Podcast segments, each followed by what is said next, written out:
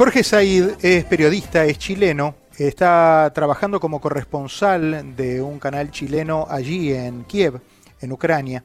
Y esta tarde tuve la posibilidad de la oportunidad, la posibilidad de hablar con él eh, para entrevistarlo, no solo para este programa, sino también para la televisión. Y tuve una charla eh, que me gustaría sin duda compartir con ustedes donde recorremos no solo parte del presente, de dónde está él ahora cubriendo esta noticia, sino también lo que forma parte de su vida. Un hombre que es corresponsal de guerra y que nos cuenta en estos minutos un poco la sensación del, del hombre que hay detrás del periodista. Él, cuando comenzamos la charla, estaba en el hotel donde se está quedando la prensa internacional y de alguna manera mostrándome desde el balcón eh, dónde estaba y en qué contexto me estaba haciendo su relato, me decía. Hay, gente allá abajo, francotiradores, y del otro lado, es que allá está el hotel Ucrania ya, ahí se pusieron los, allá están fuerzas especiales, ven, hay una ventana, no se alcanza a ver allá el edificio al fondo. Sí. Es un hotel simbólico de acá, y ahora con, conviene salir, pero no tanto, no tanto porque están, están acusando a la gente de andar mapeando los los edificios para que lleguen ahí los proyectiles. Están eh, cerrando, están sellando la, toda la ciudad porque si entran los rusos, va a haber acá que la batalla va a ser cuerpo a cuerpo. Va a ser muy dura porque hay mucha gente acá que está armada, pero hasta están, van a dar batalla. En lo que hay han entrado muchos mercenarios. Parece que hay como 3.000 mercenarios acá dando vuelta. ¿Y cuál es el trabajo que hacen ellos? ¿A qué están asignados? ¿Qué, qué están haciendo? ¿Cobran para hacer qué? Y primero están viendo, están haciendo labores de inteligencia y luego van a empezar a asesinar a alguna gente, los ministros seguramente, gente del Parlamento, para tratar de matar gente. En todo caso vienen a eso.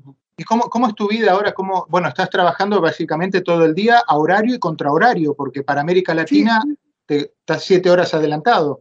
Ah, es una, pero es una, es cosa terrible, porque ahora, por ejemplo, te corto a ti, inmediatamente me tomo una pastilla para dormir, aunque sean cuatro horas, porque ya no puedo más. Todos los días duermo hora y media.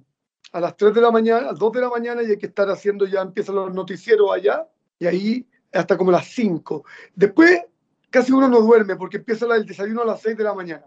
Y hay que ir temprano al desayuno porque ahí es cuando están, llegan todos los periodistas, los, digamos, los de los medios más importante que ya están planeados. Ellos tienen más información en general, hay que estar con esa gente, porque están comunicándose con embajadas, con ministros, con gente de afuera, porque están todos los días, hay gente que están planeando la salida. Si van a cerrar la ciudad, se nos están acabando los días, nosotros también.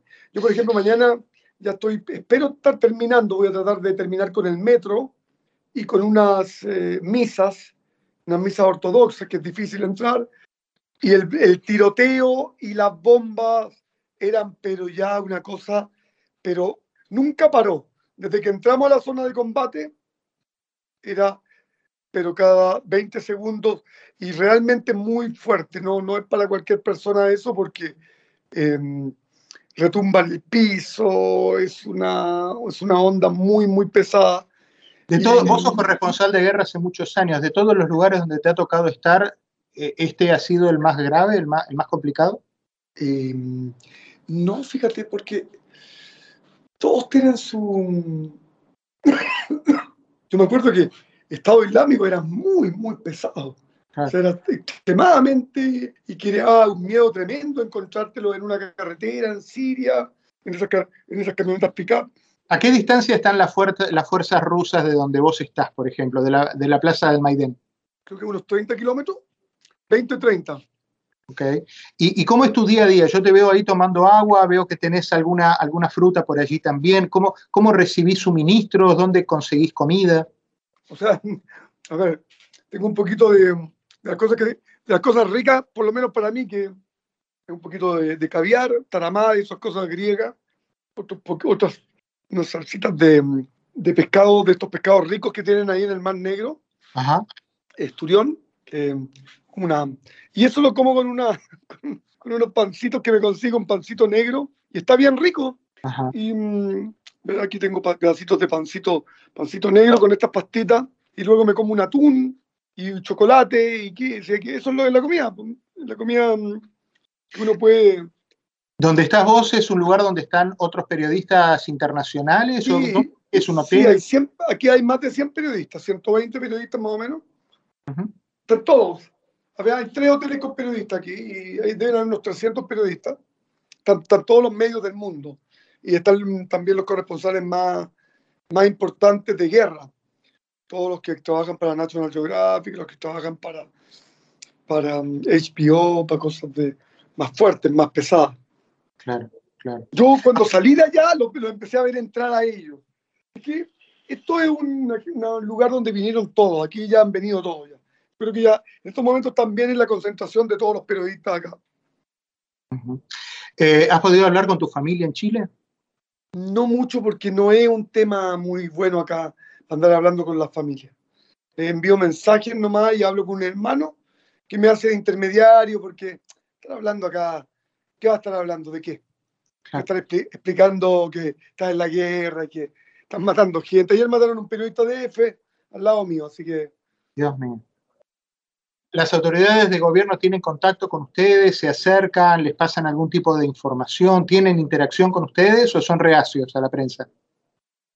O sea, mm, ahí, sí, o sea, Zelensky, habló, con un medio, no sé si fue con CNN o con ABC. Zelensky habló en algún momento con. Ah, sí, no, bueno, eso, eso, es cosa de ir a buscarlo y conseguirlo, pero ah, nosotros estamos haciendo eso. Estamos entrevistando. Pero que hay, hay como una prensa más oficial que van a entrevistar a las autoridades. Ahora mi amigo de F iba caminando, casi lo balearon, pero después se pusieron en bueno y lo, lo bajaron cuatro subterráneos y se entrevistó con el presidente del Parlamento. Así que estaba feliz porque tiene una entrevista, digamos, mundial.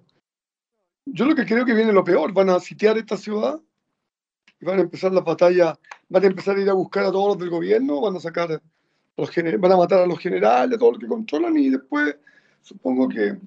Pero, o también los, a lo mejor los, ucranianos ceden algunos territorios y se aclara esta cosa, pero está difícil que vayan a ceder territorio. Es como muy, como muy humillante porque te digan, oye, ya Ucrania, ya, Crimea es de nosotros, estas otras provincias del Donbass son nuestras no tienen que, que firmar un papel ahora que son nuestros. Yo no creo que nadie vaya a firmar eso. El tipo que firma eso también se condena con su país. Y en, las historias que has logrado documentar para, tu trabajo en Chile, ¿has eh, hablado con gente común? qué, es lo que dice la gente día a día? Y la gente, aparte de estar bajo una presión enorme, una guerra psicológica, y ahora que se están acabando la, las cosas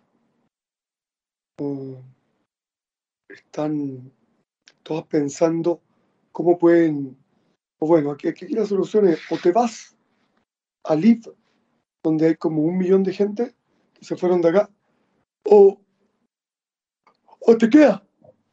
Si te quedas, que va a haber, eh, si entran los rusos, va a haber problemas de todo tipo, aquí de desabastecimiento a ver. Eh, qué cosa más rara todo esto. Pero yo cuando llegué hace un mes no había guerra, no había nada.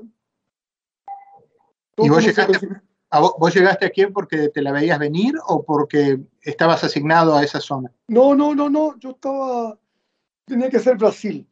Pero como suspendieron el carnaval en Brasil y yo tenía una producción hecha en Brasil y todo eso, dije.